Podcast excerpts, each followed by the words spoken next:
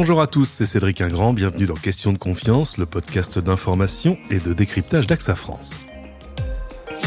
Comment notre mobilité se réinvente-t-elle pour répondre aux défis de demain? Si le véhicule personnel a longtemps été la norme, nos habitudes en matière de déplacement se transforment aujourd'hui, notamment dans les villes.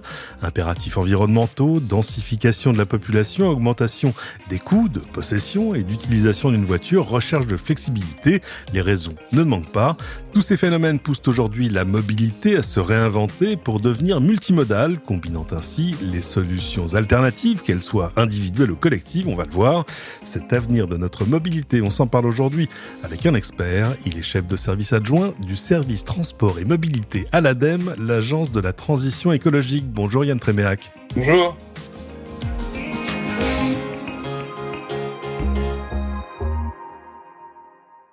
Alors merci d'abord d'être avec nous aujourd'hui. Si on a voulu vous inviter, c'est aussi parce que vous êtes le président du comité de pilotage du programme EVE, qui est un programme qui accompagne les entreprises dans la réduction de leur impact environnemental. On va y revenir. Mais je voulais d'abord poser finalement le, décor et les enjeux. Si on va à l'essentiel, on a aujourd'hui plus d'un milliard de voitures qui circulent sur Terre. Si c'est important, c'est parce que rien que chez nous en France, 121 euh, millions de tonnes de CO2 sont émises chaque année par le secteur des transports, dont 54% par la voiture à elle toute seule. De quoi expliquer tous les efforts faits d'abord pour limiter l'usage de la voiture aujourd'hui et puis pour décarboner autant que possible euh, les voitures de demain. Surtout, on, l'a vu hein, au travers de la pandémie, nos habitudes de déplacement, elles peuvent changer euh, assez rapidement, plus rapidement qu'on pouvait l'imaginer d'ailleurs, et avoir un réel impact. Ça s'est vu entre autres au travers des effets du télétravail. On dit aujourd'hui que, alors c'est toujours des règles de trois un peu compliquées, mais on dit que pour un jour de télétravail, on a pu observer jusqu'à 69% de déplacements en moins euh, comparé à un jour de travail ordinaire. Le télétravail réduirait ainsi de 1,3% les émissions annuelles de CO2 rejetées par les voitures. 1,3%, c'est c'est à la fois beaucoup et pas grand chose. C'est à mettre bout à bout avec euh, avec d'autres avancées. Euh, beaucoup d'avancées aussi sur les ventes de trottinettes, le nombre d'itinéraires en vélo calculé sur Google Maps qui lui a augmenté de quasiment 50% dans les, grandes métropoles françaises. Mais pour autant, pour diversifier nos modes de transport, il n'y a pas une recette magique. On peut agir sur les technologies, sur la politique, sur l'organisation des villes. En fait, pour vous, il faut plutôt conjuguer plusieurs leviers. Oui, tout à fait. Alors déjà, je pense que vous l'avez mentionné. Hein. on a on est quand même dans un contexte euh, d'urgence climatique. Il faut qu'on fasse mieux, plus, plus vite pour euh, limiter les impacts euh, en matière d'émissions de GES du, secteur des transports.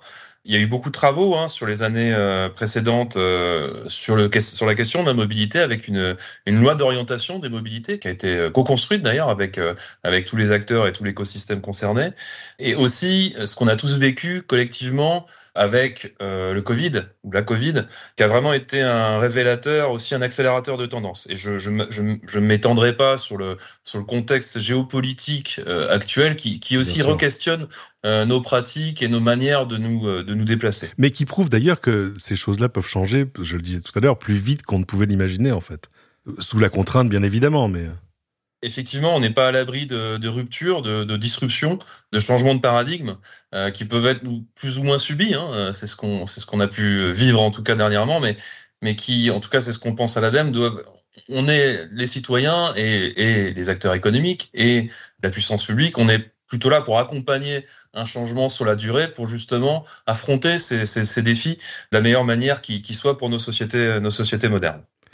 Alors, parmi ces leviers qu'on peut actionner, on commence par quoi? On commence par les comportements? Je pense que c'est, si vous voulez, c'est de rang 1 en fait. Finalement, les comportements, changer les comportements, maîtriser la demande, c'est ce qui va certainement le plus impacter les émissions de la consommation énergétique, les émissions de, GES, les émissions de polluants qui seront associées au, transport. La mobilité, c'est quelque chose qui est pluriel, euh, qui, est, peut être soit subie, soit choisie, soit euh, aussi induite par nos modes de vie. Et en face de, tout ça, en fonction de, quel type de déplacement on parle, on aura différentes euh, de solutions.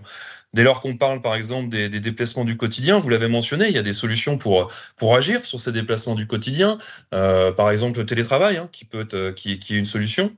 On va aussi parler sur le sujet du changement de comportement, de, de comment on va aussi proposer des organisations de mobilité inclusive. Alors c'est un mot qui peut faire peur, mais c'est en fait ne pas oublier, euh, n'oublier personne dans les changements de, de, de, manière de se déplacer qu'on va, qu'on va induire dans nos sociétés. J'oublie pas non plus les sujets logistiques, e-commerce. Hein, on parlait du, du, Covid tout à l'heure. Euh, le Covid, il a, il a structurellement montré qu'on pouvait arrêter de se déplacer, hein, puisqu'on a été forcé d'arrêter de se déplacer, mais on peut pas arrêter de manger. Euh, et c'est en ce sens-là que la logistique, par exemple, c'est crucial, c'est fondamental. Ça a été aussi un, toujours le, la, la, Covid a été un révélateur. Euh, on a constaté un usage qui s'est largement développé en matière d'usage du e-commerce. Donc tout ça, et enfin, un dernier sujet, toujours sur le, comment on va changer nos comportements, c'est en matière de tourisme. Mhm. Est-ce qu'on doit toujours se déplacer autant en avion? Est-ce qu'on ne peut pas envisager un tourisme plus durable, peut-être plus localisé? Ça ne veut pas dire qu'on va plus non plus à l'étranger, mais qu'on le fait peut-être différemment, moins souvent, et en tout cas de manière beaucoup plus raisonnée. Donc tout ce qu'il y a derrière ce sujet, en fait, c'est une question de sobriété euh, et comment on va euh, intégrer la sobriété, mais qui n'est pas vraiment du tout une question de, de, décroissance. Au contraire, on peut être euh, générateur de sobriété en même temps de, de plaisir et en même temps de valeur pour une société. Alors, ce que vous prenez, c'est ce qu'on appelle le report modal, qui est un, un, terme un peu, un peu barbare, mais qui est en train de juste poser la question du moyen le plus adapté et le moins onéreux, j'ai envie de dire, en impact environnemental, selon le type de déplacement qu'on a à faire. Alors ça, c'est le deuxième axe. Donc le, premier, c'était bien comment on agit, comment on change nos manières de nous déplacer. Peut-être comment on, instille de la sobriété dans nos déplacements. Le deuxième levier fort, ça va être bah, effectivement de reporter nos, manières de nous déplacer vers des modes de transport qui sont alternatifs, qui sont moins émetteurs en termes de, gaz à effet de serre, moins émetteurs en termes de polluants, ou, voire moins chers. De, de, de, quoi on parle typiquement? Eh ben, on va parler par exemple du vélo, du vélo assistance électrique, donc des modes actifs. Je rappelle quand même qu'il y a encore une grande part encore de nos déplacements domicile-travail qui sont effectués, qui font moins de 5 km mmh. et qui sont encore effectués en voiture. C'est-à-dire des, des, distances qui sont euh, extrêmement simples voilà, à faire en vélo, surtout avec un vélo à assistance électrique. Ouais. Exactement, c'est tout à fait faisable en vélo, 5 km. Un autre, un autre axe de, dans ce report modal, c'est tout ce qui va être mobilité partagée. Je pense qu'on en, entend en parler de, des questions d'autopartage et surtout de covoiturage. Donc le covoiturage d'ailleurs, hein, c'est quelque chose qu'on connaît euh, depuis longtemps. Euh, le covoiturage longue distance, c'est quelque chose qu'on connaît depuis longtemps. Donc maintenant, passons aussi au covoiturage courte distance qui est en train de se développer. Donc pour aussi accompagner ces déplacements euh, du quotidien. On covoiture aussi quand on emmène ses enfants, pour ceux qu'on ont, au football ou au tennis ou avec toute l'équipe ou avec ou au volleyball. donc on sait covoiturer aussi dans nos pratiques de tous les jours. Il faut qu'on accentue l'usage du covoiturage. Après, c'est aussi réfléchir, ce report modal, hein, mmh. comment on va transporter, par exemple, de la marchandise, hein, on, vous l'abordiez en introduction, mais comment on va transporter de la marchandise bah, avec d'autres modes de transport que simplement euh, le camion. On peut utiliser des trains, on peut utiliser des, des barges, on peut utiliser le fluvial, on peut utiliser euh, la cyclo-logistique aussi pour livrer en ville, qui sont voilà, des, des, des nouveaux moyens de se déplacer. Alors, enfin pas tous nouveaux, hein, le ferroviaire et le fluvial, ça existe depuis longtemps, euh, pour déplacer cette marchandise. On y reviendra tout à l'heure quand on parlera du côté professionnel des entreprises, de la logistique et du reste, mais ce sont des choses qui quand même existent depuis longtemps. Ça fait, moi j'ai l'impression que depuis depuis le collège, j'entends parler du fluvial et du, du ferroviaire pour qu'il y ait moins de poids lourds sur les routes. Pour autant, on voit bien que ces mouvements-là mettent quand même très longtemps, même pas à s'enclencher, mais mais à s'amplifier, à, à arriver à une taille à une taille critique à laquelle on a l'impression qu'on n'arrive finalement jamais, non? Il y, a plein de raisons qui expliquent la faible utilisation. Je pense qu'on peut le dire. Aujourd'hui, euh, le transport routier est encore largement majoritaire. C'est plus de 80% des déplacements de, marchandises, par exemple. Euh, il y a plein de raisons qui l'expliquent. Mais dès lors qu'on a une volonté sociétale, politique, pour faire bouger les lignes, je pense qu'on peut penser à muter les organisations euh, logistiques actuelles vers ces, euh, ces modes alternatifs. Mmh. Cependant, un, un, dernier point sur lequel je reviens quand on parlait de mobilité des personnes, des leviers, oui. c'est un sujet sur le, sur le transport aérien. Mmh. D'ailleurs, il y a, y, a, y, a, y a, eu des orientations euh, législatives hein, pour réorienter euh, sur de la courte distance à, à utiliser plutôt le train que l'avion. Et, mmh. et, voilà, c'est aussi un sujet pour nous, comment on va reporter une partie des trafics qui sont à, à l'heure actuelle faits en mode aérien vers, vers du ferroviaire. Alors, parmi les choses qui avancent, il y a quand même la technologie qui nous aide. On a aujourd'hui des technologies qui permettent d'avoir des transports un peu plus respectueux de l'environnement. Et puis surtout, on est encore dans une courbe d'amélioration et, d'innovation qui, continue d'avancer. Ah, complètement. Et là, là, on est en plein dans le troisième levier. Donc, donc hein, pour, pour bien se, Le premier, c'est les changements de comportement, la maîtrise de la demande. Le second, c'est comment on se reporte, le report modal, comment on se reporte vers des modes alternatifs euh, au mode routier. Et le troisième, c'est comment on va améliorer, optimiser l'existant. Donc là-dessus, c'est un, un, sujet euh, qui relève effectivement, qui soulève des questions à la fois d'organisation des transports et aussi de technologie. Mhm. Typiquement, je prendrai un exemple, les, les, carburants alternatifs. On parle beaucoup de, de, biogaz, on parle beaucoup de biocarburants, on parle beaucoup de, développement de l'hydrogène, on parle encore plus en ce moment du développement de l'électrification des véhicules. Donc voilà, tout ça, ce sont des, des, des nouvelles technologies qui vont permettre justement d'améliorer les émissions actuelles du système de transport. De l'autre côté, c'est intéressant, mais il y a aussi des évolutions au niveau j'ai envie de dire politique, ou en tout cas de politique de la ville. On l'a vu dans les grandes villes pendant la crise sanitaire, tout à coup, l'explosion des déplacements euh, à bicyclette, enfin en, vélo, elle s'est aussi faite parce que tout à coup, on a ouvert presque dans l'urgence des pistes cyclables partout. C'est-à-dire qu'il faut aussi que nos villes se réarchitecturent autour de ces nouveaux usages pour les encourager. Complètement. Je, vous le disais en introduction, la Covid, l'épisode euh, épidémique qu'on a vécu, a été vraiment un révélateur, un accélérateur de tendance. Ça a permis de prendre des décisions euh, au niveau des collectivités territoriales pour finalement faciliter l'émergence de ces modes alternatifs à la voiture et dont, le, dont le vélo et le vélo assistance électrique, mais, pas que, hein, l'usage de la trottinette. Bref, en tout cas, il y a plein de solutions euh, qui peuvent être pensées. Et je n'oublie pas, bien sûr, on n'en a pas beaucoup parlé, mais des transports en commun qui sont aussi une dimension euh, cruciale comme étant un, outil pour euh, décarboner les transports et, et, et, mettre ce secteur des transports sur le chemin de la transition écologique. Mais tout à fait, il y a une évolution de nos sociétés, une métropolisation aussi de nos sociétés mais ce qui peut aussi soulever une question de fracture territoriale. Et ça, je pense que c'est mhm. important aussi de, de, bien se dire les choses, c'est que en fonction des environnements dans lesquels on se déplace, les solutions ne seront pas obligatoirement les mêmes. Et en tout cas, il faut penser euh, ces nouveaux systèmes de mobilité en fonction des contraintes que qu'on subit, que les citoyens subissent, et des possibilités qui sont offertes sur les territoires. Donc la, la, la mobilité, c'est vraiment une affaire de territoire, c'est une, c'est, une question de spécificité territoriale. Et quand on pense solution de mobilité, il ne faut pas se dire il y a une solution miraculeuse pour tout, mais on a un panel de solutions, un éventail de solutions. Il faut qu'on puisse puiser dedans en fonction de la pertinence locale de ces solutions. Alors tout ça, ça concerne l'évolution de la mobilité, j'ai envie de dire de monsieur et madame tout le monde, mais euh, je le disais en introduction, vous êtes à la tête du comité de pilotage du programme EVE qui lui accompagne les entreprises, massivement les entreprises de, de transport, que ce soit courte distance, longue distance, les, les transports en commun et le reste. Et c'est important parce que eux, c'est 31% des émissions nationales. En tout cas, ça, c'est des chiffres de, de 2018, des émissions de, de gaz à effet de serre. Ces secteurs-là, c'est, un gros levier d'amélioration aussi parce qu'évidemment, ces entreprises-là, elles peuvent investir, elles ont des parcs qu'elles renouvellent peut-être un peu plus rapidement que le parc automobile, là encore, de monsieur et madame tout le monde. Bref, de ce côté-là aussi, il y a un vrai réservoir d'amélioration. Bien sûr, finalement, les défis qu'on doit collectivement, auxquels on doit répondre collectivement, qu'on doit relever collectivement en termes de mobilité des personnes, eh ben, on doit aussi les relever en termes de mobilité, de déplacement des marchandises, de transport des marchandises, de logistique. Et c'est aussi bien vrai d'ailleurs pour du, de, la, longue distance, hein, les, transports sur la longue distance, que sur le dernier kilomètre, hein, euh, la logistique urbaine. Les enjeux sont, sont, sont forts.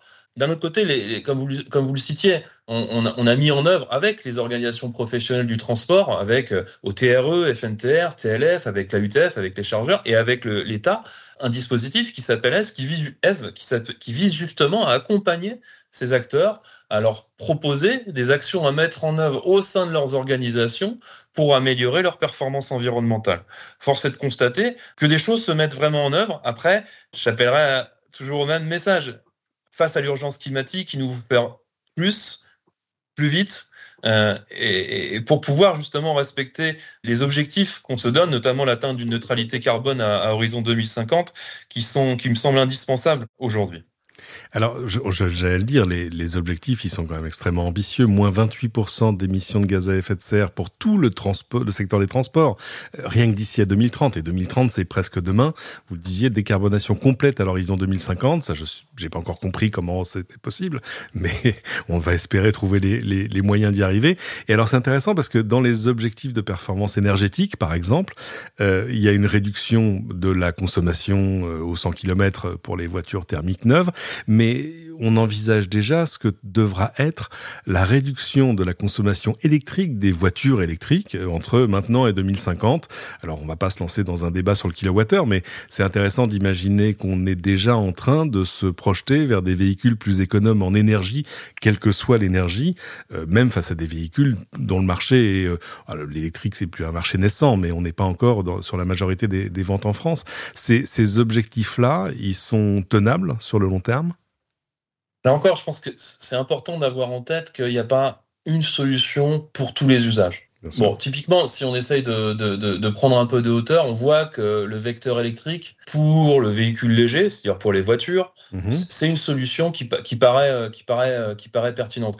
On bénéficie notamment pour ça toujours avec le, regard de l'ADEME, c'est-à-dire euh, en termes de, de, bilan environnemental, on bénéficie d'un mix en France, d'un mix énergétique très décarboné, qui permet justement de, de, proposer cette solution comme étant un vecteur réel de décarbonation des transports. Oui, parce qu'évidemment, il faut l'expliquer, votre empreinte CO2 quand vous conduisez un véhicule électrique, bah, elle dépend de la source de votre électricité.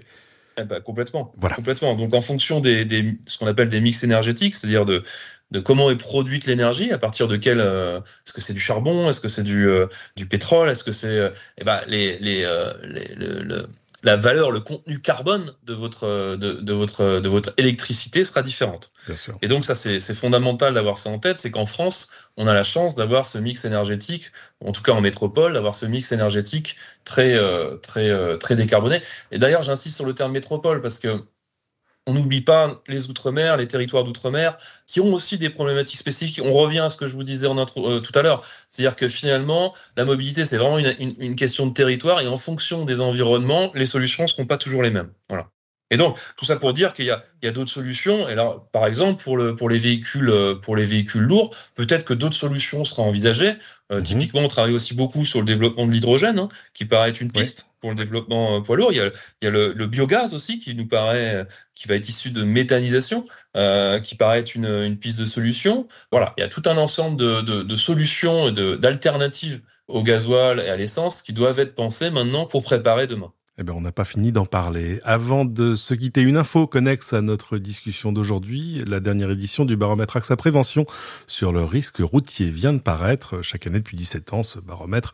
Et c'est une étude annuelle qui nous dit tout du comportement des Français sur la route avec plein feu, vous verrez, sur nos habitudes de déplacement au sommaire, les nouveaux modes de transport, l'augmentation des risques, mais aussi certaines tendances encourageantes qui en disent long sur notre rapport à la route. Si le sujet vous intéresse, on vous mettra le lien dans les notes de ce podcast. Merci beaucoup Yann Trébéac de nous avoir donné donner un peu de temps et puis beaucoup d'informations. Si on veut en savoir plus, où est-ce qu'on peut vous suivre ou trouver plus d'infos? Euh, classiquement sur, euh, sur Twitter, sur notre site internet, ou euh, on va beaucoup travailler aussi avec notre, notre blog presse pour faire des annonces. Et tiens, d'ailleurs, je, tiens aussi à faire une toute petite annonce, parce qu'on parlait de report modal. Mhm. Bah justement, on va lancer un nouveau dispositif qui s'appellera Remove, dans la poursuite hein, de Eve, donc qui sera destiné quand même à la logistique, mais pour justement travailler avec les acteurs pour les engager euh, et muter les organisations logistiques euh, et utiliser le ferroviaire, le fluvial ou encore le maritime. Donc agir sur le report modal. Et au-delà de Remove, on lance aussi un nouveau dispositif qui s'appelle l'extrême défi. Donc je peux qu'encourager euh, tout le monde à aller regarder le site xd.adem.fr et qui vise à, à accompagner le développement de nouveaux types de véhicules qui sont ni des vélos ni des voitures, ce qu'on appelle des véhicules intermédiaires. Et euh, voilà, on encourage tout le monde à pouvoir euh, consulter ce site pour y participer. C'est dans un format challenge. Donc euh, voilà, tout le monde est le bienvenu pour y participer. Merci infiniment. C'est ainsi que se termine cet épisode. Merci à vous tous de l'avoir suivi. Épisode à retrouver à la demande sur toutes vos plateformes de podcasts habituelles. N'hésitez pas à partager ce podcast, à en parler autour de vous et à venir ajouter vos 5 étoiles et vos commentaires qui aideront d'autres à le découvrir. Et à bientôt pour une nouvelle question de confiance.